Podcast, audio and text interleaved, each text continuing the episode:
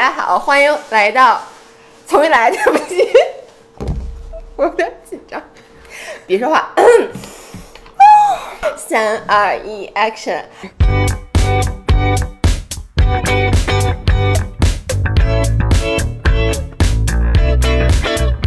Hello，大家好，欢迎回到 Fit Girls Weekly Chat，我是芷造，我是维雅，让我们与自己与食物更好的相处。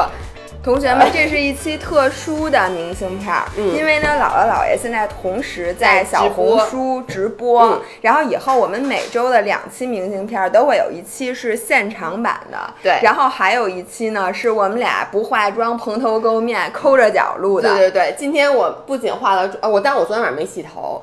然后呢，我想先跟大家说一下，我们今天因为是第一次实验，可能效果不会特别好。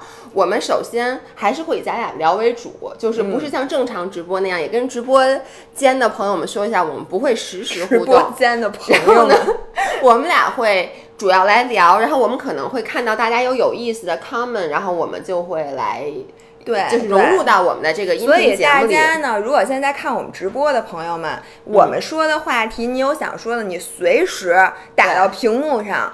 对然后呢，看看姥爷会不会给你读错，姥爷一定会读错，他一定会理解，完全理解错你的意思。我先给大家讲几个故事。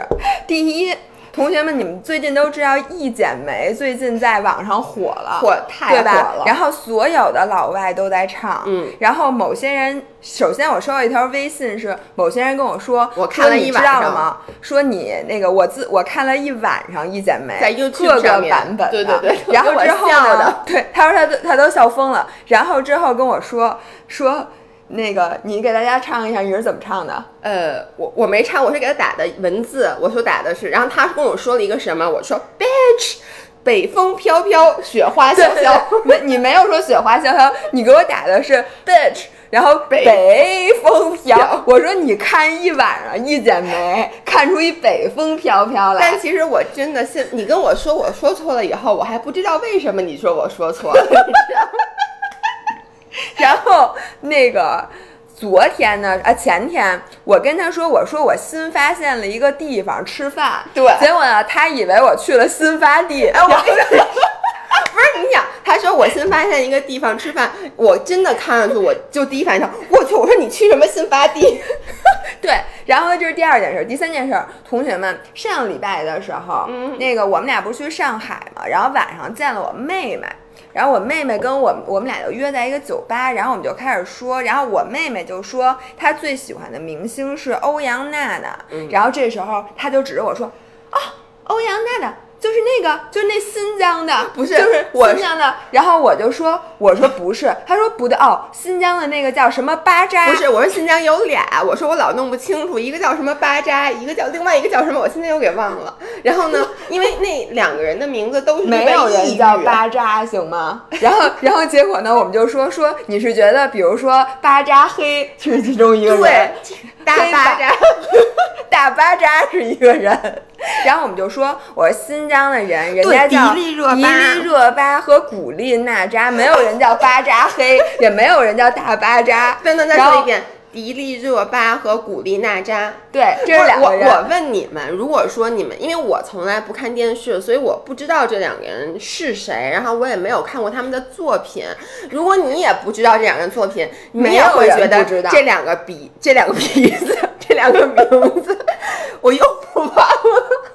什么迪丽热巴、古力娜扎、古力娜扎对，然后我我给你解释一下，欧阳娜娜是汉族哎，人。刚才有人说欧阳娜娜是新疆人啊，那他那是昨天晚上跟你聊天聊过的五人儿，然后还有昨天又说那个，因为我昨天不是让姥爷看了那个《乘风破浪的姐姐》，因为我说姐姐们太火了，所以我今天想聊聊一下《乘风破浪的姐姐》。然后《乘风破浪的姐姐》里面，我们有一个那个跑步群里的这个五人儿，嗯就一直在说，呃，让我们去关注那个李斯李斯丹妮。嗯，然后呢，于是姥爷就开始问说：“李斯丹妮不是不是你说的？”说的是，然后他说李斯丹妮，我以为他打错了，你知道吗？所以我就回，我就问李丹妮是谁，他就说不是，不是李丹妮，是李斯丹妮然后你哦又打了一遍李丹妮。哦，对，然后我说，哦，我说那所以他是新疆人对吧？因为我我在我心目中四个字儿四个字儿的，一般不是武侠小说。就欧阳娜娜，你不得不承认，她是一个武侠小说里的名字，对不对？叫姓欧阳的都是武侠小对对对说的。对，然后呢，就是那个李斯丹妮，我就问是不是新疆人，于是群里面就炸了，大家就开始说，对对对，说四个字儿的都是新疆人。然后就开始说，爱因斯坦，爱因斯坦也是新疆人，贝克汉姆也是新疆人。我当时真的笑出了猪叫。所有叫四个字儿名字的，甭管他是什么，他都是新疆人。对，好吧，姥姥姥爷也也是新新疆人，然后另外一个人说自视身高也是新疆人。罗纳罗纳尔多也是新疆人，易烊千玺那必须得是新疆人，所以我们新疆的大好河山，嗯好不好？所以呢，我们今天聊点什么呢？啊，哎对，完了，对你今天想聊我想跟你说的是，我今天突然发现，因为你知道今天有一件大事儿，就是苹果昨天夜里应该开了一个新的发布会，嗯然后发布了那个 OS 十四的那个系统然后你们知道那个 AirPod 就是咱们戴的那个小的耳机，嗯推出了一个新的那个就是。呃，功能就是它可以实现立体声的效果，什么五个声道、七个声道什么的都可以实现。然后呢，我今天早早上就看了一下那个 B 站呀、什么 Instagram、YouTube 的视频，然后在他看完这个视频之后，他就自动推荐了一些叫什么苹果手机什么百分之九十的人都不会用，什么如果你没用过这个八个功能，你就完全那个、就什么没使过 iPhone，、就那种原来这种视频我是哎，怎么刚才网络状况不佳？你连我们家网了吗？卡吗？？等会儿啊，连了呀，哦，没关系，卡了。看大家说卡好了吗？现在好了吧？行，没事儿，先这样吧。然后呢，就下面的视频，然后于是我我往往都不会点开的，但今天因为我在化妆，我就没有手，我就没点。结果我突然被推到了一条，就是什么英国报姐发的，它有大概，哎哟，真的卡了哎！你是不是开着 VPN 呢？哦，有可能，稍等一下啊，我把 VPN，对我有点习惯、哦。同学们，某些人一直开着翻墙软件，开着 VPN 呢。然后我刚刚说哪儿了？我重新说一遍啊，就是之前那个，对我看完那个苹果的发布会，就嗯被推到了很多那个苹果手机使用的技巧。嗯我发现我真的不会用，哟，真的不行哎！你怎么搞的？你连的是我们家哪个网啊？我不知道啊，就连的是你家正常网，现在又好了。哎，现在好了。OK，对不起啊，这哎，我也不知道咋回怎事。Anyways，然后那个视频我就发现我真的不会使苹果手机。首先，你知道，我问你啊，你知道手电筒、长摁可以调手电筒的亮度吗？知道。啊，哦，真的啊？你知道关手电筒可以向左滑一下，它就自己就关了吗？那我不知道。哎，那你知道长摁那个 Note 那个键？哎，你别用我的手机，我还得看呢。哦，这个我不知道。OK，这个我知道，这样怎么这边滑，这边滑，这边滑，哎，不是，它是这样，然后等会儿啊，哎，它现在关了吗？这你把小红书关了是真的，这样，还亮着呢。你看大家，哎，关了关了关了关了，就是它往左滑一下，它就关了，就稍微滑一点点，它就关了。你不要弄我的手机，因为咱们还要照顾这个听众的情绪。这儿我也能不是，可是我小红书关了呀。Anyways，然后还有就是长按 Note 键可以扫描，直接扫描成 PDF，你知道吗？嗯，什么叫 Note 键我都不知道。不是，就是咱们不是有一个 Note 吗？嗯，这个，嗯，然后你长按，然后可以直接扫描文稿，扫描文章保存成哦 PDF。这么高这个这个功能我真的从来不知道。还有一个特别牛逼的功能，你知道好多时候咱们截屏，嗯，截屏之后不是为了要圈出某一个东西吗？嗯然后你会用放大镜吗？就是你看啊，这个加号点开，嗯然后点放大器，器比如说你想让他看这个，你就可以。哇，你们知道吗？，Oh 就可以直接放出放大器，就可以放大出你截屏想让大家看见的这个东西。就因为很多时候咱们截屏不是为了给告诉别人，比如说我下了这个 app 吗？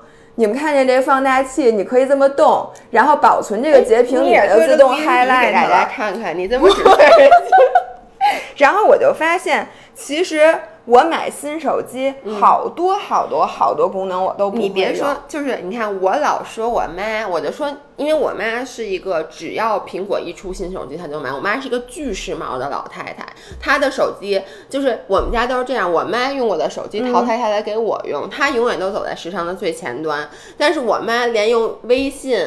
原来是用微信叫什么转账都不会，就我妈在微信里面找人，她只能这么找，我妈都不会搜索，你知道吗？哎，那你知道，就是好多人都不知道，但这功能我是知道的，就是你在 iPhone 里面，如果搜索你之前的照片，你是可以打关键字的。就是比如说，我想嗯找到我在海边的照你打片，海边我只要打沙滩或者打海。那以前我拍过所有照片都能出来。你在现在打指教能出来我吗？你的头像本来就在底下，就所有我拍照的人，嗯他只要这个人他的面孔应该出现不止一次，所以它能，它我对这个我好像大我知道，但是我没使用过。就是其实 iPhone 它会对一些特定的功能，就呃场景，比如厕所或者说书书架，就类似于这种的东西，它是能认出来。然后比如说狗，比如说什么海滩，那你会某一样东西，你会不会打大猩猩然后出来了我？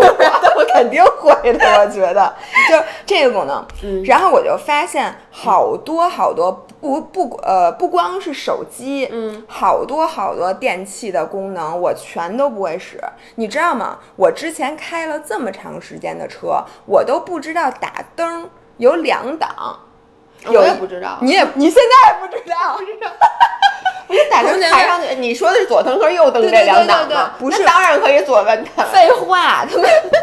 我说的是轻轻碰一下，它自己会滴答滴答滴答滴答三下，嗯就 OK 了。然后你长摁，那它就一直滴答，直到你把它关了之后，就那个就关了，你知道吗就是说第一档那个短的是给你并线的时候用的因为你并线不是稍微扒拉一下你就并过去了吗？嗯并过去之后它自动就回来了。但是你并线从来不打灯，你知道这个有什么不不意义？不，我并线从来不打灯，是因为大家开车太流氓了。我如果打灯，我就暴露了。自自己是一大流氓，还说别人。但是我现在我真的我在正常，比如高速路上打灯，我不是我肯定是要打灯的。嗯然后我之前真的一直都不知道有这个功能，你知道吗？我我跟你说，就车整体的，我只能开这个车。你知道现在车的功能都特别特别多，我只会用什么电椅加热什么这些最简单的电椅电椅加热，就是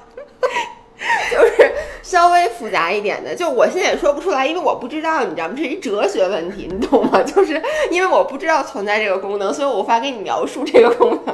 但是这个车，我相信它一定有很多神奇的功能。你别说别的了，这个车我买的时候，我不加了一万多块钱弄了一个 BOSS 的那个音响嘛？嗯，我都很很后来才知道，就是我后来就听这音响跟普通音响没区别。后来我发现我一直都没开这音响，就是这音响还要开，不是这音响，你应该去调。就比如说你听音乐的时候啊要什么，我一直都把音响个个都调到就最普通的那一档，所以因为你没动过那默认设置。对，就就是比如什么低音，你要把它往上调一调；对对对什么高音往下调，对什么均衡器什么对的。哎，我再说，你们知道手机嗯就是你有没有觉得有的时候你放不出很大声儿？就是你把那个音量开到头儿，它都没有多大声。嗯你知道你可以把那个音量均衡器里调调成深夜模式，啊然后那手机声儿巨大。为什么调成深夜模式？它手机我不知道它就叫深夜，然后呢，可能就是为了让你蹦迪用的。所以其实你们知道吗？手机的声音是可以很大的。然后另外呢，还有一个就是说，你晚上的时候，就是你不是所觉以以后我跟你打电话，我就得用深夜模式，因为你家刷声音太小了。你和艺术总监，然后有没有那个？什么中午十二点模式就能把你们的声音直接就能不能还有加速？就能不能我给艺术总监以后打电话的时候，艺术总监的声音是可以自动放成两倍速的？大家有没有觉得艺术哎，你手里拿着这个呢，你能看这个吗？伸着脖子看那个？不不，我是在跟大家说话。嗯然后还有一个，你知道，就是手机那个亮度也可以，就是你有时候调到最暗，你还是觉得亮，因为你把周围的灯都关了。嗯然后你可以去调那个白点平衡，然后就可以继续再往下降。就这些功能，我真的全都全都完全不知道。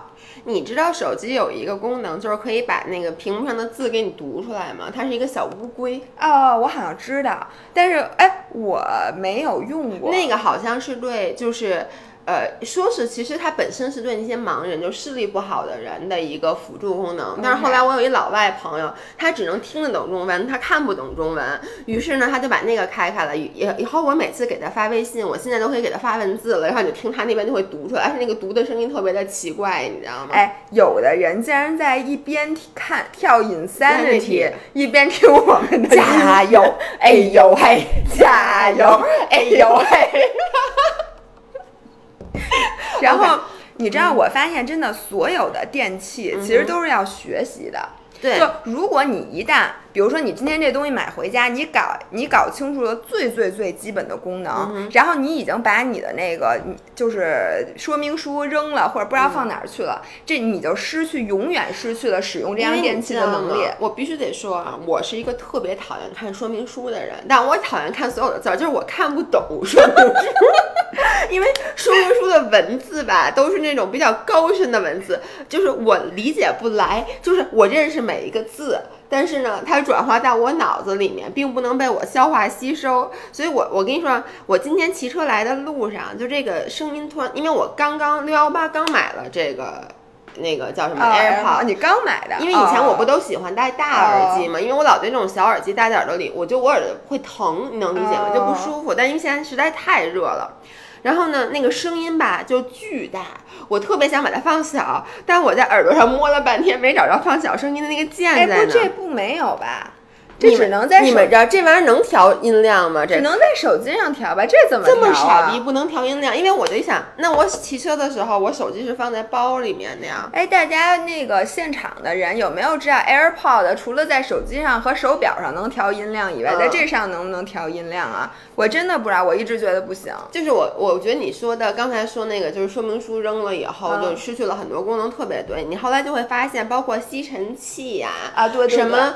我倒是，我能告诉你，我现在戴森好多头儿我都不知道，我就没怎么用。我只用过吸地的头，不是，我还用过一个吸床褥子的头。对，其他的那些头，说实话，我每次都在想，我到底应该用哪个头吸？但是我又懒得再去看说明书，因为看说明书需要一个整块的时间，你不能说 你就只找这一个功能来，你得从头到尾。我跟你说，明儿还得拍戴森那新吸尘器的广告呢。但我想跟大家在，反正品牌爸爸也看不见。你知道我有多懒吗？就有时候我吸地。对吧？我看那沙发脏脏了，我又懒得换头，我直接把那举起来。不是，那那我想问你，它能能啊？就跟你吸地毯是一样的吗？因为我又觉得我还得换头，是件特别麻烦的，因为头放在厨房那个阳台上。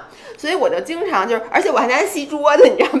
就是洗完地，我就把那个那个戴森咣给它给弄在桌上再吸桌子。就是为什么我跟大家说一下，戴森新出了一款特别轻的 Digital Slim，就我们去上海参加发布会，对，然后那个明天我要拍，我就在想，我明天能不能，他不是说让我拍的时候显示出那款吸尘器很轻吗？我能不能拿那吸桌子？就是说，因为你知道以前虽然说我劲儿大，但是拿那个吸尘器吸桌子，一只手还是有点费劲，就你把它举起来放在桌子上有点费劲呗。以后要吸天花板能累死你，一直在练肩，就这样。所以那个吸尘器我拍的时候，就用那吸尘器用一个头吸好多人都说，以他们从来不换头，吸所有只有一个头。对，不过我想说，大家有人说那个吹风机，我发现也是，一旦你把其中一个的风嘴放在上面，你可能再也不会用其他风嘴了。我特别不能理解为什么要那么多头，就。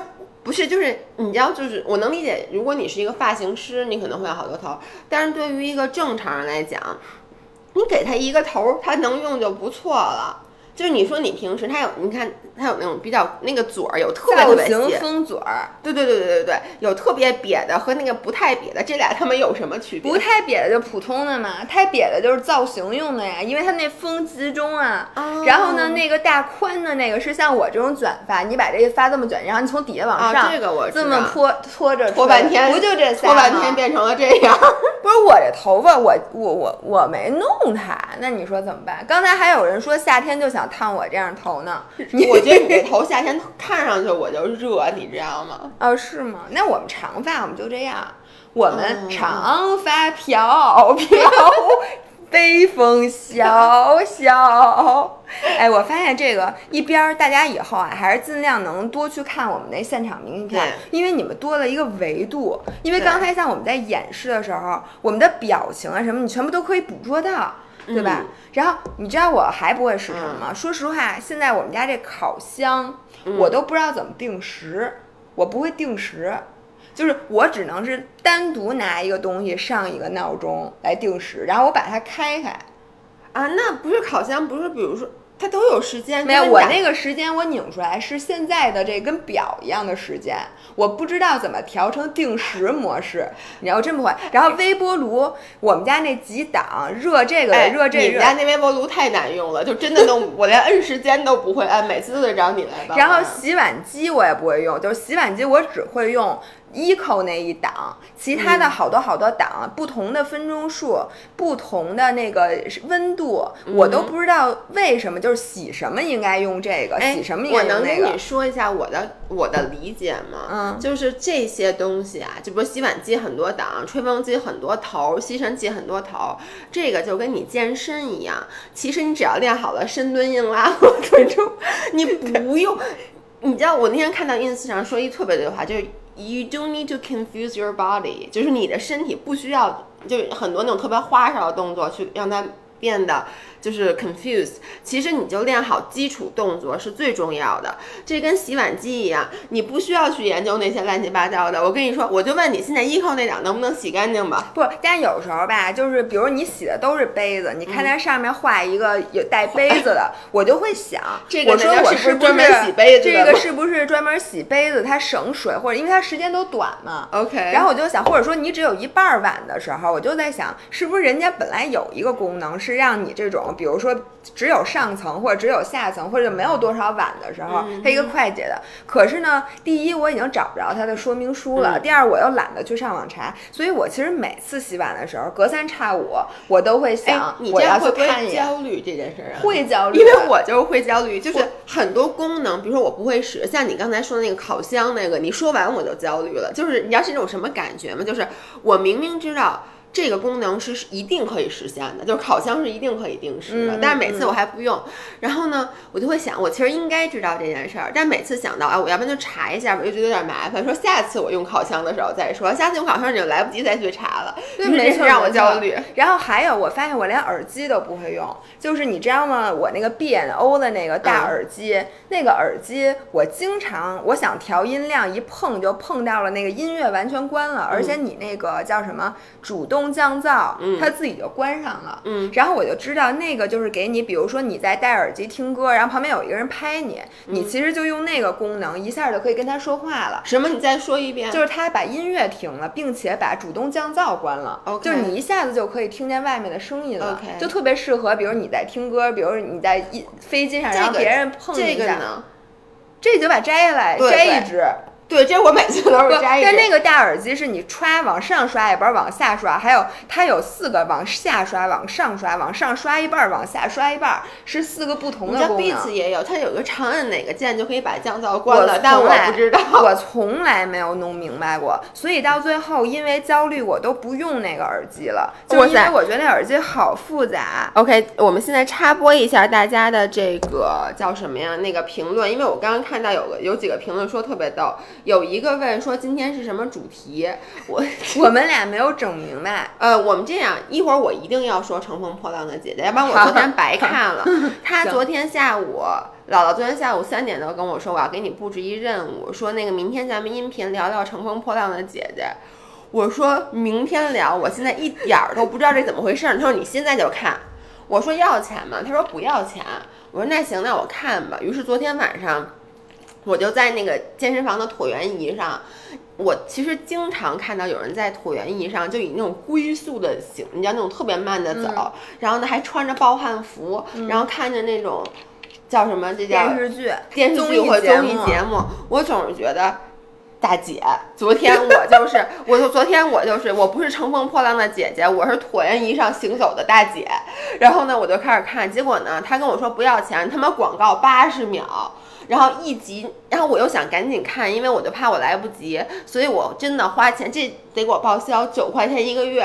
哎，我问你，嗯就是我那天买的时候，我发现有两种付费模式。第一种呢，它告诉你叫连续包月，对但是它每个月就不告诉你嗯每个月的往后扣钱。然后一个叫做你可以只买这个月度的，嗯然后比那个连续包月贵贵很多很多。你会买哪个？买连续包月，因为连续包月你随时可以停啊。但是你永远不会记得，因为你看完这个，你再也想不起来你有这么一会员。你我发现我是这样的一个人，我每我特别喜欢买这种会员，因为我总觉得其实它钱不是很多，但能帮你省很多事儿。但是就像你说的，它有可能就是很多时候我想的是我连续包月，然后我就把它取消就忘了。然后比如说我之前那个为有一次为了给咱俩弄那个扫描咱俩那身份证，嗯我下载了一个什么全能扫描王，为那上面没有水印，我花了三十块钱一个月。嗯就是，然后我当时想，我就花三十块钱扫这两张身份证，然后我就把它取消了，嗯我都愿意，因为我知道很长一段时间大家又不需要扫描了。然后我就忘了这件事，就一直，他就每个月三十块钱 charge 着我一年。还有我之前，你知道有一个特别有名的那个，就国内的东西都还挺便宜的，国外有个叫什么 Visco，叫什么，就是一个哦，那滤镜就是那个照相的那滤镜特别贵，但是呢，我当时就是那时候咱们好像刚，那真的很早以前，咱们刚开始用微博，然后我就看国外的 ins 上面都说用要用 Visco 来调颜色，那个我记得是。一百九十九人民币还是两百九十九人民币一年，反正也是挺贵的。然后我买了以后，我就发现我根本不用，因为它太他妈复杂。你知道那滤镜特别多，就不像咱们平时用那种滤镜。能告诉你，我好像也买了，但是我到现在都已经忘了。我跟你说，我就买的当天用了一下，然后我觉得这件事儿给我造成了很大的焦虑感，就是因为它的滤镜太多了，好几百种，然后你就一个一个点点不过就是本来。来修图给我你仨滤镜你就够用了，对然后你三分钟就可以修完，对然后现在你可能能修仨小时，对然后最后你也没有挑出你到底对想，对因为你就觉得这俩有区别吗？对，对然后呢，于是我就再也没用过。然后他又是每年就是 charge 着我这两百多块钱，直到我有一天突然，你知道，他其实每次 charge 你的时候，你的阿里配会。pop up 出一个东西，那个就是特别巧，得是你当时正好在拿着手机，要么你肯定不对，要不然你就看不嗯见。有一次我他 pop up 出来，我心里一惊，我就赶紧去点开了我那个就是正在交费的项目，就是一长条，里面有半数以上都是我根本就不用的。哎，我也应该去于是我就报复性的取消了这些以，请大。家今天听完这期明信片之后，就立马去在哪儿看？哎呦，特别复杂。我跟你说，这地儿就我跟你说，这就 你是听完了你就不也不会他们商家特别坏，你知道吗？就哎，是是不是不是是不是可以在 App 里面直接不是在看啊？不是，就不是在 App 里面直接看，在 App 里面是不能取消，你需要去你的 App Store，就是我跟你说，真的得点击好几下才能进到那个页面。我后才能去取消。我当时就是因为我记得 Pop Up 出来那是一个很贵的东西，我觉得好像就是 Visco，就是就是差有人说 Visco 可以直接买滤镜，两块九毛九一个，我觉得这个好啊，因为其实我们可能需要的就是那仨滤镜对。，但其实现在国内的那些免费的，像什么，我觉得就咱们这种拍照水平，真的不配买 Visco，对，根本就用不上。哎，但是我能给大家，如果大家用 VPN，就是在看嗯 YouTube 的话、y o u t u b e 的那个就是包月服务、嗯特别贵，它是好像是二十美金一个月，十19块九毛9九美金金一个月。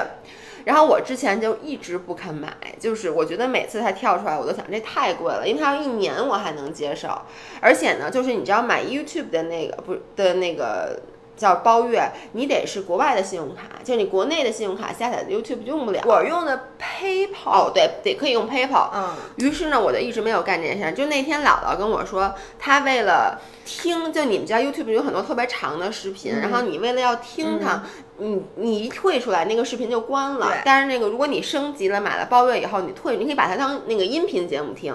他说他就买了。当时我就觉得这真是人民币玩家，就这么有钱。我跟你说，我干什么都是人民币但是当我当跟他说了，你知道这东西多少钱吗？他说不知道。我跟他说了二十美金一个月以后，他就说有，那我再重新考虑一下。你知道吗？我买的时候我从来都不觉得贵，嗯但是其实这个东西它累积，它每个月都差距每个月二二八一十的，每个月一百六十块钱呢，其实我买了。好多这样的，对比如说还有我现在骑车那个虚拟骑行那个嗯 Swift，、嗯然后国内也有一个叫玩路，然后我最开始呢跟那个玩路的那个人，因为他想找我们推广，嗯。然后他就说你使用 Swift 的话，其实国内百分之九十的用户都是纠结于它的价格，嗯。于是我心里咯噔一声，因为你知道我买的时候根本没注意，嗯。我说这多少钱啊？他跟我说好像也是。呃，反正得一百七八十块钱一个月，，OK，反正一百多块钱人民币一个月，当然它结算是美金，反正是怎么怎么怎么着。我突然一下觉得，真的耶，这好贵。但是我买的时候，我不知道为什么我买 app 什么的，我从来都不看，因为你知道为什么你在买的时候你特别急这个需求，就比如说我买《乘风破浪姐姐》的时候，是我昨天一看，哎呦妈，我已经困得不行了，但是我还没看完，他们八十秒的广告。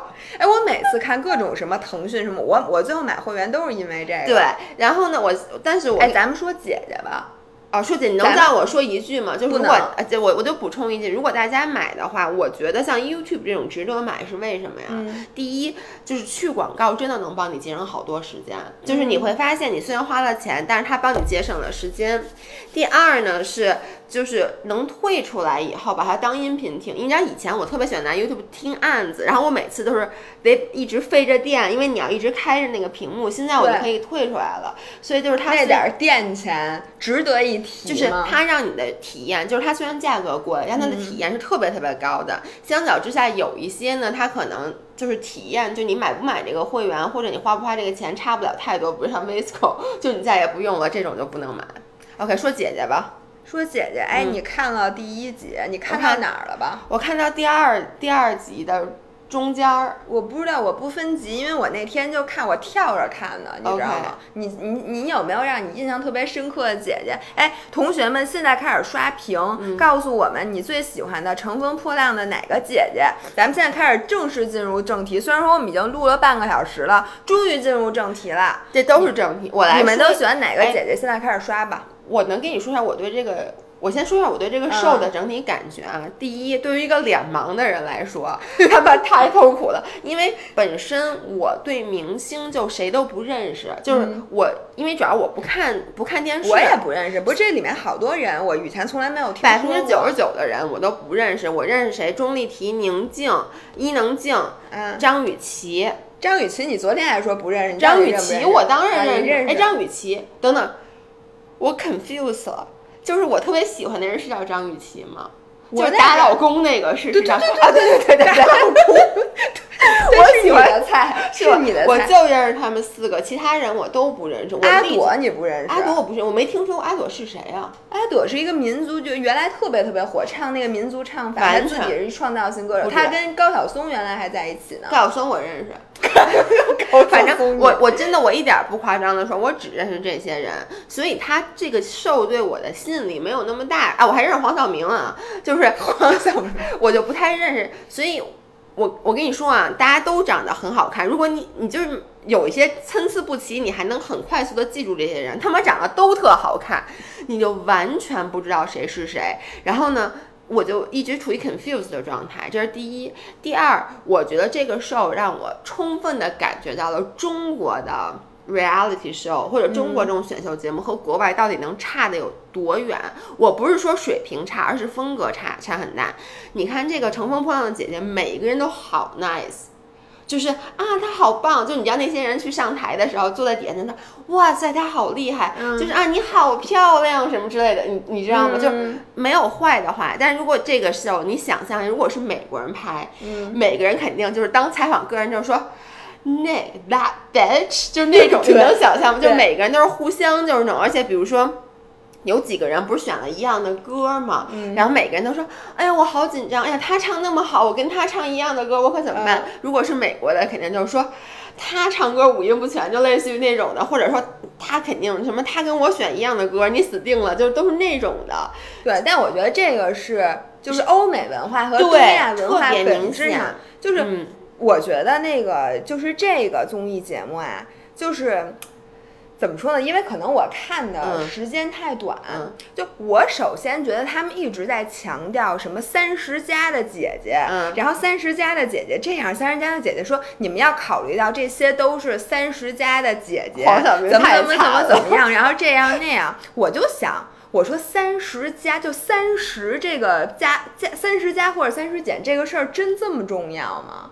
嗯，就我觉得三十岁，你想人现在的平均寿命是多少多大呀？七十多七十多岁，三十岁还他妈很年轻，好不好？嗯虽然说我们一天到晚说自己姥姥姥爷，说自己是中年妇女，但我从心里没有给自己贴过这标签儿。我觉得他们这个综艺节目本来是有点想摘标签儿的那意思，但是哎首先让三十就是本来就这个年龄段的人，大家都这么各各具风格，让他们组成一个女团这件事儿，我本来就觉得。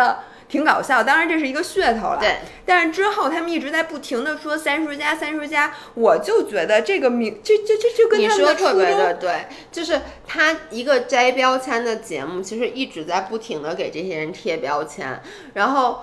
呃，怎么说呢？我自己在过了三十岁以后，我完全没有觉得我跟三十岁之前有什么区别。就是我在划分我嗯。人生的阶段的时候，我不是以年龄来划分的，我会以比如我上学的时期，嗯。然后呢，我在公司工作的时期，然后以及我自己创业，你摆摊儿的时期，下岗了以后 卖盒的饭的时对，期，下岗了以后的时期，其实这是我，但是特别巧，就是我确实咱们俩是赶在三十岁那一年下的岗，对，我是觉得看完这个节目，大家会明显的以后人分两类，一类是三十加，一类是三十减。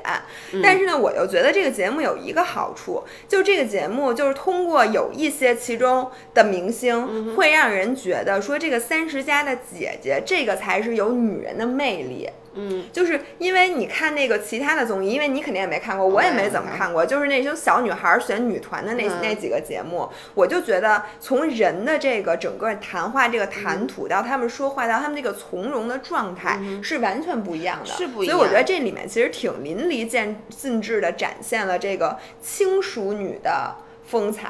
对，但是我还有一个感受就是，呃，怎么说呢？会让很多比如年纪比较大的女生。因为她是选女团，让她去，嗯我觉得其实不反映她真实的年龄。我我不知道怎么去表达啊。就比如说像你钟丽缇那个年龄，嗯然后大家都很羡慕她，就说她五十多岁了还这样。我能说句实在话，我希望我五十岁的时候不是像她一样。嗯就是我希望我五十岁的时候是一个五十岁的样子，而不是唱唱跳跳的样子。那个时候，当然了，每个人的选择是不一样，他这样可能是他最开心的状态。嗯，我那天正好就昨天晚上看完《三十加的姐姐》，我又去看了那个呃 YouTube 上面 Vogue Vogue 刚刚出了一个视频，是就是。那个请一个八十年代特别火还是九十年代特别火的一个年长的模特，然后呢就是他们经常拍一些明星自己化妆的这种化妆的 routine 啊什么的，然后之前都是请的是那种现在年比较年轻的，然后昨天请的其实就是一个。我记得他也是五十多岁，他看上去就是五五十多岁该有的样子，然后他本身也很开心，状态也很好，但是他的头发就是有点白了，然后呢，他的脸上就是有皱纹儿，而我看到伊能静的脸上、钟丽缇的脸上、宁静的脸上，就是那种像紧，比我现在这个皮肤还紧。我是觉得这样子会给年轻人 set 一个不太好是的。就他觉得我五十多岁也应该像他那样，而如果就觉得啊五十多岁比我现在二十多岁这个皮肤还好，就是是我做错了什么吗？这样的，我觉得这个东西就像比基尼比赛一样，它是 push 所有人去达到本来你人类不应该达到的那个状态。比如说，你非得说就是一天到晚我们鼓吹说这个年轻这个明星他哪儿有五十啊？你看他也就是一个二十岁，然后他自己也说，你看我的心态是十八，什么我现在的感觉就像二十岁，就为什么要人一定50要五十岁的时候非得是那个状态？对我觉得他付出了多少？我觉得他甚至牺牲了很多很多，他现在这个年龄应该有的乐趣，就是为了让自己冷冻住，就是保持在那个年龄。对我我觉得这是一种嗯反人性的那种，就好像你说我，你知道我有一种，我不知道这个感觉是不是，就比如说那个。动物园儿里的，比如你非得让老虎去弄一特别乖的那那种，嗯。就我老觉得就是本来这个年年纪的女性，她是有很多其他方面的美的，对。你就不比那个，你只比还跟人家比颜值和身材，我觉得这个嗯对，他们你其实很不公平。就是五十岁的时候，你比的应该是一些其他的东西。但是啊，这个节目还是有很大它的优点，就是我那天看到。呃，真的会有人说，看到这些姐姐们，让我自己突然不太惧怕衰老，或者说，其实跟我觉得跟咱俩有时候的状态很像，就是我会遇到一些二十岁的小朋友，说看到我说，哎呦，你都三十多了，说那个我突然觉以前我觉得三十多是一个特别老、特别可怕的状态，但看到你让我觉得，哎，三十多一点都不可怕，我觉得这是一个好的东西。但是就是你要不要？让五十多岁的人也展现跟三十岁，因为你知道五都是三十加的姐姐，那五十多的跟三十多的那可真差着好几十年。然后我觉得他们真的太吃亏了。我有一个感觉，我就那天还发微博说，我就说。我那天真的，我第一次 binge watching 就看了好几集那个姐姐。那天晚上，我真的晚上做梦，我也去参加那个比赛了。然后我简直就是，你知道吗？因为这些姐姐们她们太优秀了，对，就是我没想到她们竟然就是唱歌，你又能唱那么好，啊对对对对跳舞跳那么好。然后她本来是一个演员，她竟然也可以做到，就是说，你就觉得这些人怎么都没毛病。，而且你知道我看到就是因为好，咱俩是三十加三十加的大姐，你知道吗？嗯但是我都在想，为什么人家就是三十加的小姐姐，我们俩就是三十加的大姐？人家不说了吗？长得好看的是小姐姐，长得不好看的是大姐，大姐，而且 是这样的语气。就是不是？我就在想，嗯我说这些姐姐们，她们肯定也会暗自去比较。嗯就比如说你任意一个人，她总有不如别人的地方，嗯然后她去参加比赛，而且她不是像说我初出茅庐，我十几岁的姑娘，嗯我已经三十多岁，我对自己的人生就是价值观我已经建立了。嗯就我这人该自信，就像咱俩说的，咱俩不是平时比较自信吗？嗯你去参加这么一次比赛之后，哦，我跟你说，我看那个节目的时候，我心里就在往下沉，然后我就在想啊，这个节目如果是一个二十多岁的女生看是很好的，因为会给她看到希望，觉得。啊、我在三十多岁的时候，我可以变得如此的好，三十多岁不是那么可怕。但是对于一些本身已经三十多，甚至已经四十岁的人，再看到他们就会觉得，这就是 peer pressure，你知道吗？没错，就觉得我觉得这个，哎，我好失败。我昨天看的时候就觉得，我说实话，在看这个节目之前，我一直都觉得，在三十三十岁的三十四了，其实咱们已经是嗯 mid thirties 的人的里面，咱俩状态属于特别好的，就整嗯个从不管从外貌也好，从心态上也好，都是属于比较积极向上、比较年轻的。嗯但是看到同样都是三十多岁，人家，嗯嗯嗯，你知道吗？歘。我一口水差点喷出来，你知道吗我我没有想到你会做出如此惊人的举动。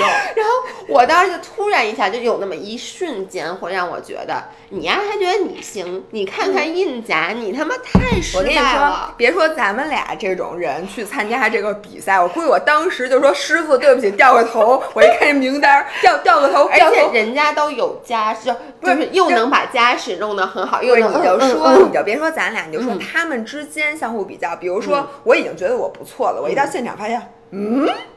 你们这个怎么人怎么回事儿？怎么都这么的年轻貌美，而且都准备穿的？你看这黄圣依穿那么长的大婚纱，对我想你们搞什么？然后呢，你们还要互相寒暄，而且在东亚的文化里，你是不能用翻白眼儿看他的，我能说你还得说啊，我能说我真的觉得很尴尬你好漂亮，然后心里各种草泥马。哎呦，我是不是得换个衣服？哎呦，对对我一会儿这表演这节目不行，我得再练练。哎呦，怎么办呀？我想走，可是我又不能走，因为我还想红，我还想再红一次。嗯对对对我就想这些姐姐们，她们的心态是如何能够不崩的？而且这个节目会不会从此就让其中的一部分人再也没有自信了？你说的特别对，尤其是你看到，就是他们在那个底下坐在后台看其他人表演的时候，嗯我跟你说每。你看，好多坐在后台，就内心都是崩溃的。尤其是真的要给这些人打分，你就想吧，我觉得里面有一个人说特别对，我忘了是谁，可能我也不知道那个人是谁。他说我都已经很多年没有被人打过分了。我觉得的确就是其实，在年轻的时候，你的自我认知或者说你对自己价值的认定，很多时候来自于外人对你的打分。就比如你十几、二十岁，因为你上学的时候是有这个成绩的嘛，然后你刚开始工作的时候，你会很在意就是外人对你的打分。但是当你到了三十多岁，甚至四十多岁、五十岁的时候，你对自我价值的认知应该来自于你对你你给自己你的这个自信，然后你的 comfort level。这个时候再让你去强加接受一下外。外人给你的打分真的是不太公平的，然后会对他们，我觉得就是自信心是有一个打击的。尤其是你，我就记得金莎的，我知道金莎是谁，我不知道她长什么样。莎哦，金莎啊，金莎，我不知道她长什么样，但她以前唱过那个什么夏天，对，所以我一开始不知道这是谁，但我听到她的声音，我就想起来了。然后呢？她的分儿不是特别特别低吗？我当时觉得她还特别客气，就是我觉得首先金莎这件事儿，她上台之后，我说这就标准女团，对对对，她的声音、她的舞蹈就是标准女团，给她一个那个分儿，我觉得这肯定是有剧本的，你知道吗？她她她怎么这样？反正就是当那个。就是导演在给他一个很低的分数跟他说的时候，他还要在那儿接受。我我都觉得，我要是他，我真的大嘴巴就抽这几个。咱们俩的直播是小时榜第一名，你知道吗？我小我们俩终于不，你确定？你确定写的呢？是不是只有一个？是不是小时榜只有一个人？小红书惨到只有咱俩在直播。我觉得谁都不是谁在工作日中午十二点直播，除了咱俩，我们。所以五人们赶紧给我们多评论一下，让我们待在小时榜。一共五百八十一个人看咱直播，咱就是小时榜第一名。小红书，你们现在沦落到现在了吗？还得靠姥姥姥爷给你们撑门面。我跟你说，昨天有人问我们说，哎，为什么你们要转战小红书、抖音不香了吗？我就说这些一看就是新粉儿。你们可知道姥姥姥爷当年可是小算是小红书起。办起家的吧，我们在小红书上有很多的粉丝。后来小红书朱莉、小红书 baby 啊，后来小 朱莉和 baby 一走，小红书就不行了，你知道吗？一会儿封号了，你还是别说了。然后，所以就是我们现在决定常回来看看。对，常回来看看。不是你继续说，还有什么？哎。我来念一下，大家都喜欢谁啊？这样让那个没有看到这个的这个人，刚才有一个人跟我写说：“姥姥，你要喜欢常倩啊？”说常倩万茜哦，常 倩，我喜欢万茜。万茜是一个特别优秀的演员，但是对不起，我我不知道她是谁。我要知道她是谁，我可能喜欢她了。你现在就喜欢就完了。我喜欢她，但我现在都不知道她长什么样。哎，我我想说一下，好像刷人最多就是万茜。说实话，我最喜欢也是万茜，就因为万我你知道万茜。我知道万茜是谁，就比就是那个是吗？不是啊，不不，比夫尔不知道，我就是看这个节目才知道的。我第一眼看万茜，我就喜欢她，因为我觉得她长得特别舒服，她的状态非常的从容，并且她有一种不争不抢，然后就是那种非常自我。这不就跟你很像吗？你发现没有？你喜欢的都是跟你自己像的人。你喜欢张雨绮，对我喜欢万茜，我真的喜欢张雨绮。排名第二的，我觉得好像就是张雨绮，因为张雨绮在这里面。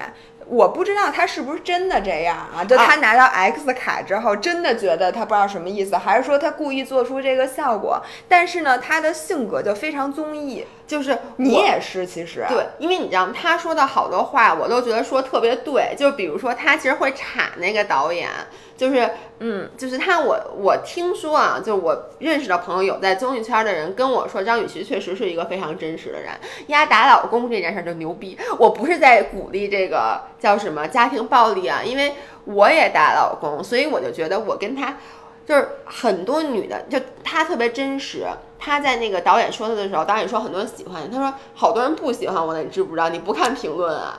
就是他说那话让我觉得。说的好，他就说好多人说我性格不好，你不知道，因为那个导演就会说我们请你是因为你性格好。他就说你看不看评论，做不做功课，这完全就是你会说的话。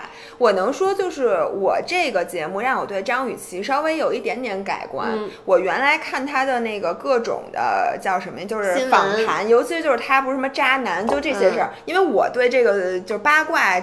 新闻我了解的非常非常少，但是了解张雨绮完全是因为八卦，还有因为她长得很好看，我确实很觉得她长得很好看。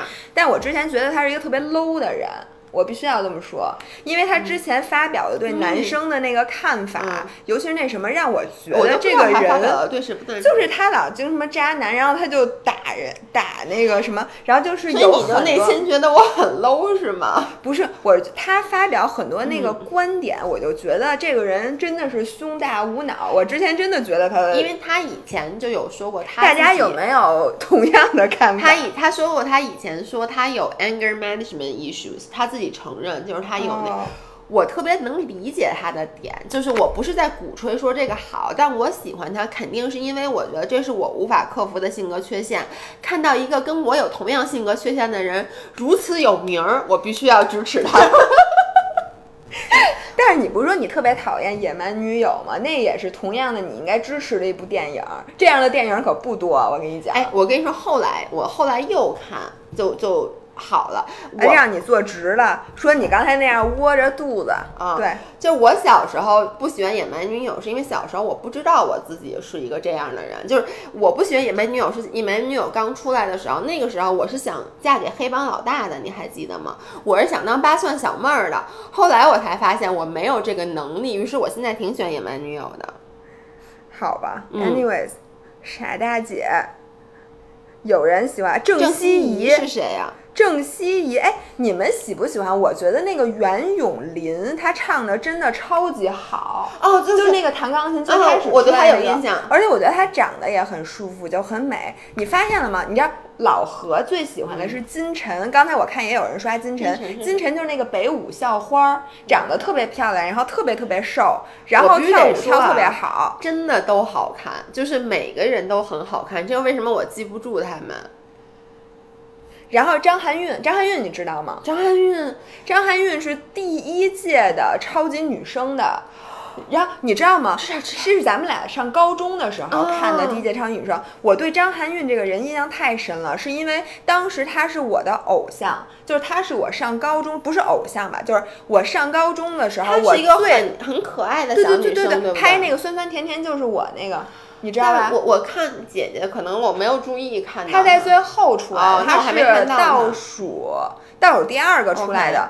然后我就想说一下张含韵，就是张含韵在我在我高中的时候，我做梦都想变成她那个长相和头发和她的打扮。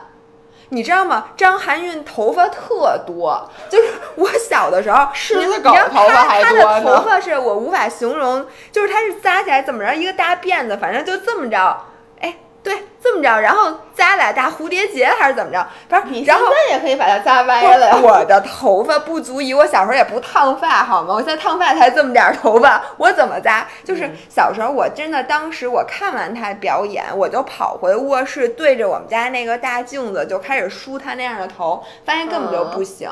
而且我当时就觉得他巨好看，真的，我小时候就觉得，我就想第二天就变成那样去上学。所以我想知道这次出来的很多就是这些姐姐们，她们是已经很多人就已经离开演艺圈了嘛？因为张含韵，你不就说，很多我觉得人这个人就不我已经火了。然后张含韵，我想强调的是，她现在等于伴随我们一起成长。然后我以为我今天看到张含韵，她就会还是故意的在摆出她这么十几年前火的时候那个造型，没有，嗯她现在变成了就是涂着红唇，穿了一个露背的黑色的裙子，然后坐在钢琴前面静静的弹唱了一曲。然后我真的觉得，就是她现在这个状态让我感慨万千。我觉得我们一起成长了，对并且她做了一个非常好的表率，她没有故意的去拿出她以前红的时候那套造型，想让人们重新记住她。嗯她选择了说，我告诉大家，我已经变成了一个女人，我已经不再是一个女孩儿啊！我觉得她特别棒。这个就是我想说的，就是到了什么年纪你就该。我不不是该啊，就是我觉得我不能把我的想法强加在别人身上，但我个人来讲，我觉得我到了一个年纪，我就应该是有这个年纪更该有的状态。就比如说，如果你看三十岁的姐姐，好多人他们把把头发梳，就也是梳一个歪的马尾辫，然后弄成特别可爱的造型，我我就觉得看上去有点怪怪的。还有就是你对女团这件事有什么看法？我其实不是特别。我在看之前，我不知道这个节目到底是什么。嗯我知道是让一些三十岁的姐姐们一起付出，我知道这是这么一个节目，但是我不知道是让他们组团。嗯，就是为什么要让这么大年，为什么让三十多姐姐组组女团这件事？因为我觉得卖点很大，你知道吗？首先，现在就是女团这个女团、男团这两个概念是现在这个东亚的这个综艺圈最火的。概念，所以呢，它肯定是一个噱头。就是说，那我以前全都弄的那种特别年轻的小姑娘、小伙子，什么练习生啊，什么青春有你，其实都是组女团的。那我现在用换了一个概念，我就让三十加的姐姐们组团，其实为的是呢，让这个吸一波新的精。我那天看到一个概念，我觉得可能让大家有另一方面的思考，说为什么会乘风破浪的姐姐这回 target 三十加的姐姐？其实 target 三十加的这些姐姐是为了给平。屏幕背后的三十加的姐姐们看的，那为什么要给三十加的姐姐们看？是因为三十加的女性才是这整个社会消费的主流。因为你不光可以给自己买东西，你还会给老公买东西，还会给孩子买东西，全家消费的百分之八十都是你一个人花的。但是我这就是回到我一开始说的那个点了，我就觉得这个节目做的反而会让本身是三十加的姐姐。三十加的大姐自己看上去会觉得自己不是姐姐，自己是大姐，你能理解吗？因为我不得不承认，大部分三十加的人可能是没有那个状态的。你家里的孩子，你请不，你没有那么多钱去请各种保姆、各种人帮你带孩子，你要这个默默于工作，然后你没有时间天天吃很健康的东西去健身，就大部分的三十加的姐姐，所以看到这个东西，真的是。是一个好的吗？还是我我真的还是觉得它是适合年轻人，是给年轻人树立一个梦想，或者说是我在二十多岁的时候，我不得不承认，我觉得 turning thirty 是一个挺可怕的事儿。我当时心目中觉得三十多岁就是一个老的状态，为什么呢？因为你总会想到你的妈妈其实有了你，你在小时候你妈妈是三十多岁的，我老觉得那个时候就是妈妈那个状态，是那个时候的妈妈就是一个。就是一个大姐的状态。我问你，那你就是为了满足自尊心，你觉得看什么样的电视节目你心里才会舒服？就看一堆明明二十多岁老的跟六十多岁似的，满脸都是那样，然后他们几个坐在那儿，坐着不协调。我觉得是更加真实，就是说，比如说我喜欢看，就我刚才说的，就 Vogue 拍的那种，就年纪大一点的，他有自己的生活状态，然后让我觉得 OK，这个是你该有的生活状态。还有比如说我在 YouTube 上面，我一直说我 follow 一个 YouTuber，他很有名，他叫 Jenna Marble，是那个大。就是 YouTube 大姐大，她从二十岁开始做 YouTube，你能非常清晰的看到她这几年的成长轨迹。她在二十多岁拍的那视频都是骂人的视频，就那种各种 rant，所谓 rant 就是叫什么呀？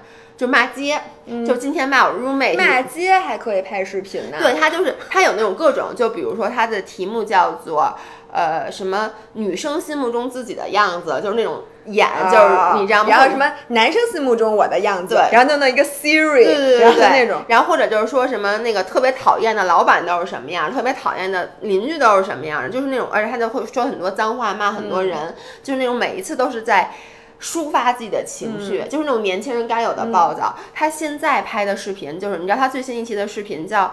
他那个狗叫 Bunny，他说 Bunny eating food politely，这是他最新的一个视频。其实那个视频里面就是他的狗吃东西很有礼貌的吃，是慢慢的嚼。它变成了行为艺术，它就变成了一个非常非常，呃，这个年龄对。然后呢，我看到为什么那天我看了一篇分析，就是说为什么它是常青树，嗯，就是那么多当年很火的 YouTuber 都消失了，就是因为很多人觉得。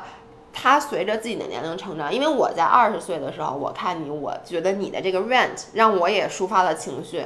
我到三十岁的时候，我自己是一个，我就想看看狗吃东西。嗯然后呢，或者他经常说，他把他他他把自己画成了一个椅子，就是把自己融入在椅子背景里。其实这你觉得是一个多好的内容吗？不是，但是他对于这个年龄的人，就是一个我放松的形式。所以我想发。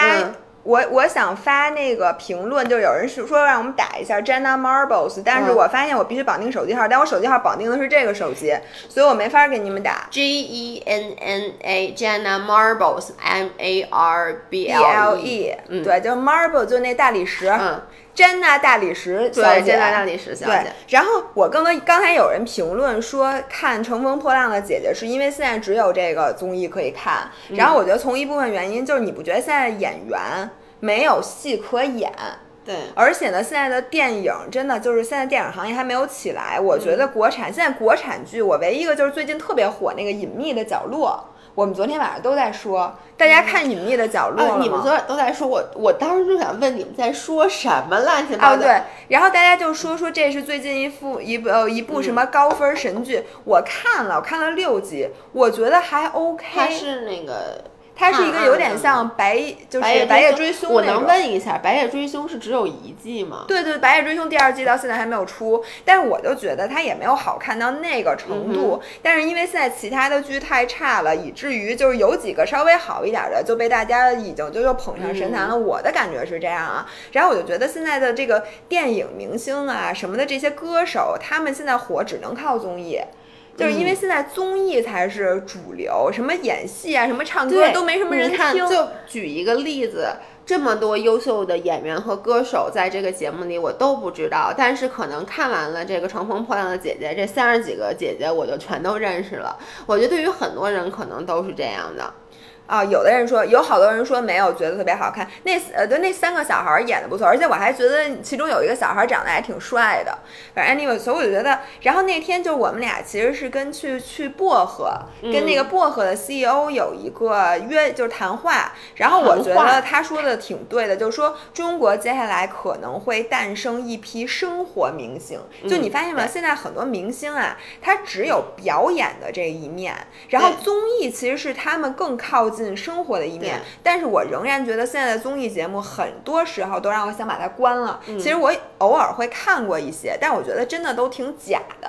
嗯就是首先就是你好我好大家好，然后呢再一个就是其中一个人甭管谁走了或者谁淘汰了或者谁什么，然后就痛哭，哎就不仅是他哭，所有的人跟着就一起是这个哭。reality show 真人秀，真的就是在中国和美国就俩极端。美国我也不爱看，因为美国就是骂你骂他骂大家，就是嗯所有人都是之间没有两个人之间是和睦的。其实后来 turn out 就发现，其实这俩人还行，就为了节目必须要吵。而中国呢，就是可能互相看不惯，但是必须得说，啊你好瘦，你好漂亮其实亮。也是演，就是国内也有剧本，国外也有剧本，嗯但国外的剧本呢，都有点像动作片，就是大家之间就反应比较激烈。他要的是更多的抓嘛。国内的剧本他是这么演的啊，你走了。啊，而且你好好，亲爱的。然后就是演的就是过于和谐了，让人觉得这和谐的特别特就也别的不真实，两边都不真实。就非常不真实，嗯而且有的时候传播的那个价值观，比如说那个，我就记得第一期里面是谁不敢吃香蕉来着？说什么哦香蕉热量太高了，然后我不敢吃，然后那个谁谁谁上秤，就是一只脚踩上去，到达了他想要那体重，因为他那个体重是不是一点一点往上走嘛？嗯然后到一个一个稳定，他还没到，他就觉得我可能我希望我自己四哎十公斤，然后踩一下，腾一下就起来了，说什么我一定要到这期哦，我插播一下，这一期会在喜马拉雅上，嗯然后应该会是明天明天还是周五？因为明天其实咱们已经录好了周三的那个。哦，是吗咱们？上周五录的嘛，你忘了？咱们上周五录的啥呀？我忘了。咱们录过吗？咱们录过，录完了以后咱们后，和燕林录的那个。咱俩后来第后二天来咱俩又自己录了了一批。哦，那这期期应该就是放在喜马拉雅上，应该是周五五周五放出来。对对对，然后我我我我想说什么？有有人说，谁听到什么都震惊了呀？没懂。反正就是我对这个《乘风破浪的姐姐》总体来说，我还是要给她鼓掌的，因为，呃，怎么说呢？我周围的很多朋友对她是一个更加正面的评价，主要就是因为觉得让她、呃，对呃怎么说，让自己对。年龄这件事儿不再那么恐惧了，但是呢，我个人是觉得有一点点不是特别的真实。就是你觉得你五十岁的时候会像钟丽缇一样吗？Not a chance. Let me tell you, not a chance. 如果你是亿万富翁，你一定会对可以的，因为我相信科技的力量。对我说的是大部分人，就是你其实还是要周游于柴米油盐酱醋茶，你没有时间每天去这儿旅游完，去那儿旅游，然后又做 SPA，还又做美容，所以在五十岁的你，可能就是一个正正常常的你，但这一点没有什么好不好的，对？我是觉得，我希望以后的综艺可以把这个女人的美啊，从各个更多的维度给体现出来。其实很多时候，就是三十加的姐姐，她的优势并不在于她跳舞或者唱歌，或者说她还维持着。表面上那么年轻的，就跟二十岁小姑娘无异的状态，但是他们的那个内心世界，其实是特别特别值得去挖掘他们的这个整个这个生活的方式，然后他们的这个往深了的这个维度。但是我又觉得他这么一弄吧，就变成那个焦点，不是焦点访谈，叫什么？就那有一个节目，呃，专门访谈人物什么的，反正就就变成那种大家就不爱看。而且刚才你说到，就是比如说里面有人说啊，不敢吃香蕉或者不敢。上秤这种，比如对体重的恐惧啊，或者，呃，我倒没觉得没什么不好，就是每个人都有这一面，反而让大家看到啊，明星也有这一面，明星必须的。但是呢，你其实。他们远远比这方面的多，就是你应该去全方面的呈现，展示一下得得了已经得了那个布利米亚的明星们，就是因为他们肯定饮食失调。我觉得就是大家很多时候可能早点会去找这个点，觉得啊这个点有意思。就比如说啊，他们见面寒暄，我相信一定不是那么尴尬的，一定不是那么假的，就是他们肯定有像正常的两个人见面以后，除了说啊你好漂亮，亲爱的，或者你身材变好。好，他们一定也说了一些其他的话，但是只是那些话没啥意思。你你能理解我的意思吗？就是他可能有一些正常人的 conversation，但他就不播出来了。于是你看到的就是每个人之间都是那种啊你好瘦，然后呢谈的都是我在健身，好像他们只在谈这种很表面的东西。嗯，对吧？他们有可能也谈，我相信人家一定也谈工作，人家也谈这个，但他就没不播了而已。人家也没法播。对。行吧，哎，我们这样，我们先把明信片停了，然后呢，咱们再跟直播的观众们再聊明信片。这样不停，咱们就录着，到时候要不行，我再给剪了。哦，还能这样？你们看到了吗？这个人，哎。听明信片的孩子，你们的姥姥现在可要把你们给掐了，就不让你参与后面的直播环节。因为之前有人说说你们要想不影响完播率的话，你们最好就不要播太长，因为你播太长，大家一次听不完，又怕影响完播率。这个就是一开始你记不记得咱俩说咱们把音频每次都不超过三十分钟，你当时还说咱录二十分钟，后来又是你自己说，哎，我跑步，我觉得我至少得听一个小时。但是你这太长了，什么都是一个小时四分钟。没事没事，就这么往下录。好吧，你看张萌去搜搜就很社会了，可以分上下期。是有人爱听长，还有人嫌。哎，我就现在问你们，你们想要一多长的 vlog？是不是真想让我们录二十四个小时？嗯，但是我你喜欢看多长的 vlog？我喜欢看二十分钟左右的。行，你就自己给自己插坑吧。下回请你的 vlog 每个都二十分钟，我跟你说，实在不行你就睡觉，反正你睡觉时间长。vlog 你想让我录成俩小时都行，因为每次 vlog 其实我们是剪掉了大部分的东西。你看二十分钟，二十分钟，十五分钟，二十分钟左右。我喜欢你们一个小时的，你见过谁拍一个小时的 vlog？对，我觉得那叫电视视频，视频大概是二十分钟左右。就比如《乘风破浪的姐姐》一集一百多分钟，我真的到后来就有点看不下去了，你知道吗？因为我累了。有人问录音笔啥牌子？这个录音笔叫 Tascam，T A S C A M，是这是一个非常老的。刚才好多人说为什么姥爷戴着耳机，姥姥不戴？那我的声音是不是收不进去？收音是用这个收的，他戴着就是他听着那个反送。哎，你也学习一下姐姐们那特别高级的。不好意思，哎，这个声音干一点，干一点，干再干一点。哎，这边声音小。哎。这边人家没有这个这句话，没有，他有带反了什么的。OK，哎，你也弄一那 bling bling 的那种，对，他们那耳耳返，就那反送都特别好看，长得。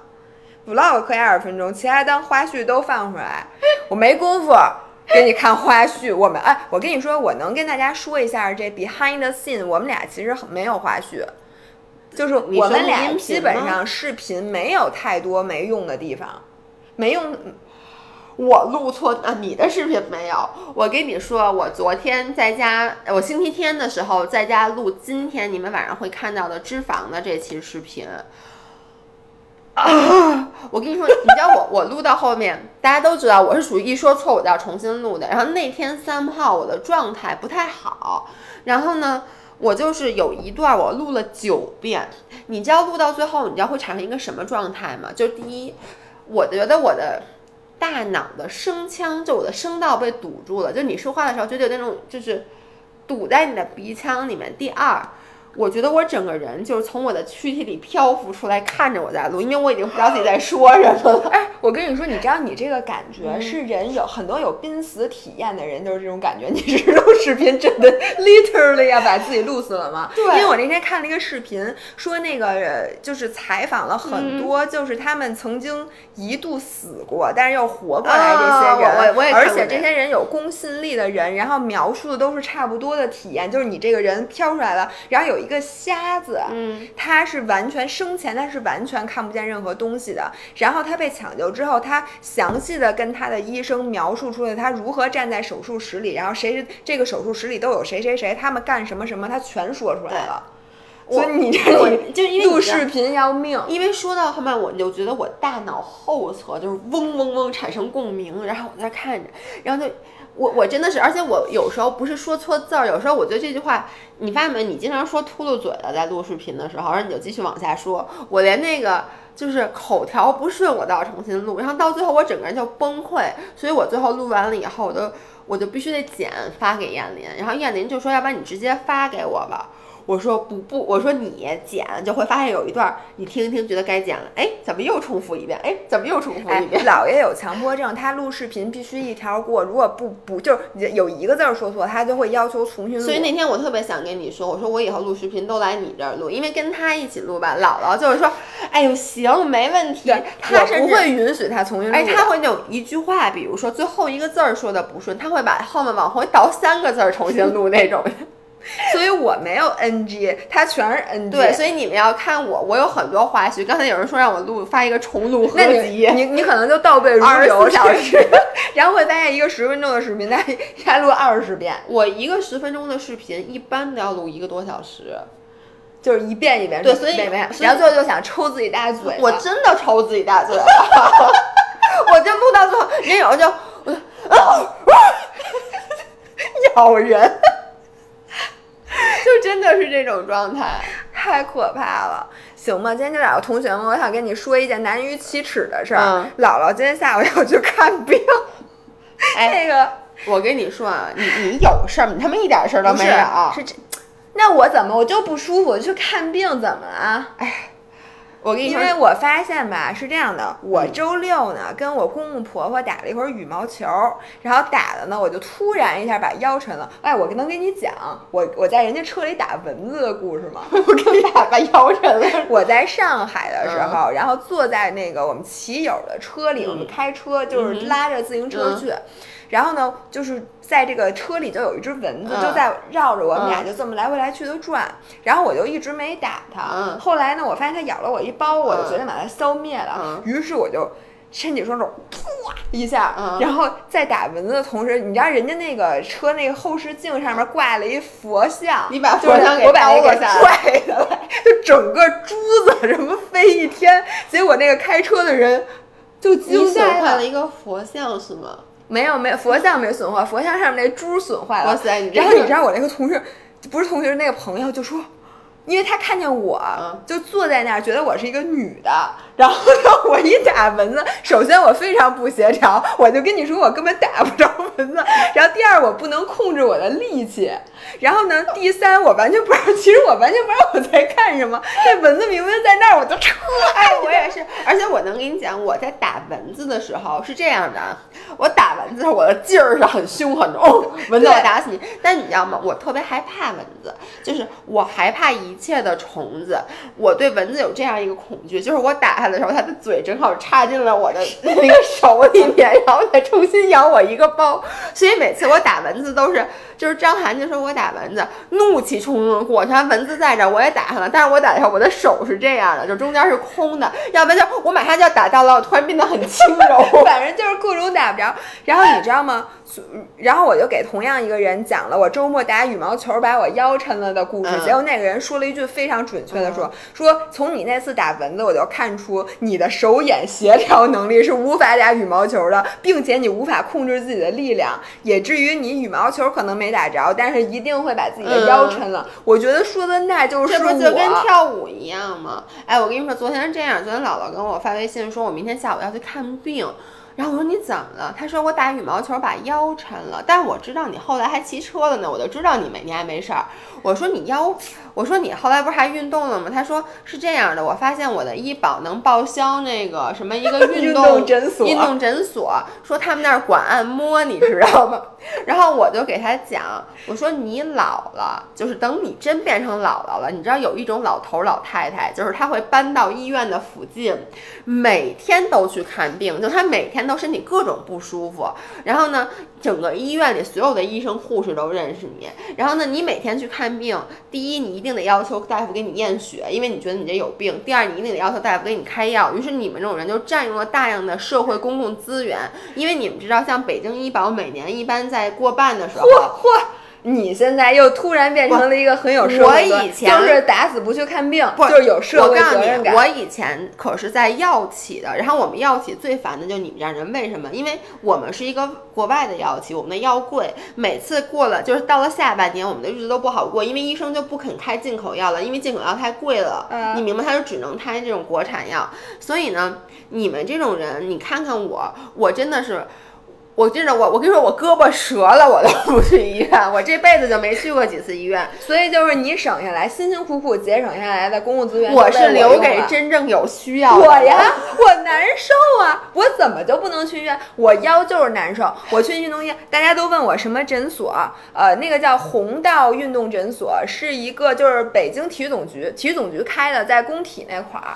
然后呢，那个呃不是啊，我是自己买的那个医保，不是那个国家的那个医保。啊，是是是，对对对，所以呢，它可以做运动筛查。不要 cancel 我们啊，我们赶紧道歉。我我怎么的？我用医保，我看腰，我怎么不能说呀？你看你这腰还能这么动呢，人家说你啊，不行。我非得到不能动了我才去看病，就我都那样了，我才看病。这么想，现在是医院都是属于一个，就是真正有病的人都不太敢敢去看病的人。有人说下午要去堵我，你，那我告诉你，我真腰疼，嗯，我我是真的腰疼，真的你能想象吗？等到老了的时候，他和老老何也所有的人都要去读，怎么着？你们要约打群架？哎，刚才有一个人说说那个景景东东说五仁儿的名字是他取的，好开心。对对对，我哦，觉得真的吗？给他鼓掌。哦，给你鼓掌，给你鼓掌！你起这名字也是太棒嗯了。但是咱们现在五人儿已经不够用了。我发现呢，一个人是五个人，并足以让不足以让咱们俩红。一个人儿可能得五百。因为咱家粉丝啊，好多就是我们不得不承认，比如像小红书，我们的粉丝不是假的，而是平台，因为一开始为了支持原创博主，就会把我们推给很多，比如说你注册了小红书，它就会让你莫名其妙的关注一大堆人，于是很多人在不知情的情况下就关注我们，就是特别可怜。所以不是，就是狗博，只能说是狗博。就比如像微狗博呀微博，大家对微博的那个昵爱称不是爱称，就是坏称。因为微博前两天出的那个事儿，嗯我也觉得微博真的又太差劲了。你热搜停那么多天，你不知道吗我？不知道啊，同学们，行，一会儿我给老爷老爷科普一下狗博的故事，好吧？好吧，就这样吧，今天。嗯。我们以后再再跟大家强调一下，我们以后每周二的中午十二点会录现场的这个明星片儿，然后呢，之后这个明星片儿也会放在本周的那个喜马拉雅和那个 Podcast 上播出，所以大家有空就过来聊两句，你可能会听到很多你的评论，我觉得这挺有意思的，这个，嗯。好吧？那今天就这样吧，重播能不能看，我们俩也不知道。今天关了就知道能不能看了。对，哎，大家如果以后这样可以看重播的话，也可以把这个当明信片，你愿意看的时候看两眼，不愿意看的时候就听着，哎，这样会不会影响咱们的明信片的那个？你们都。开着，你买三个手机，不不我一个开喜马拉雅，一个开苹果播客，一个开这个不管怎么说，你喜马拉雅一定要开，就是你就是看了直播了，你也得刷叫了三遍你。把它关成静音，然后一直播，晚上睡觉循环播放，就单曲循环，跟我晚上种树一样。这样一晚上，如果你睡八个小时的话，就能大概播八遍，这样子就变成了八人儿。行，大家就这么干就这么干。那就这样，我们下次再见，拜拜。拜拜周五发啊，这个周五发，明天啊，对，by the way，明天我会发一个音频，但是明天的音频里我。当时说，那咱们周五就不发了，因为我忘了周二要录这个。本来我说周五放假了，咱们就可以别解释。然后明天晚上还有直播，是在抖音。嗯然后如果大家想买什么零食的话，明天晚上去抖音，抖音的账号是大 G 和维雅，不是对 Fit for Life，大 G 和维雅。周日晚上也有直播，那就这样，我们再见，拜拜。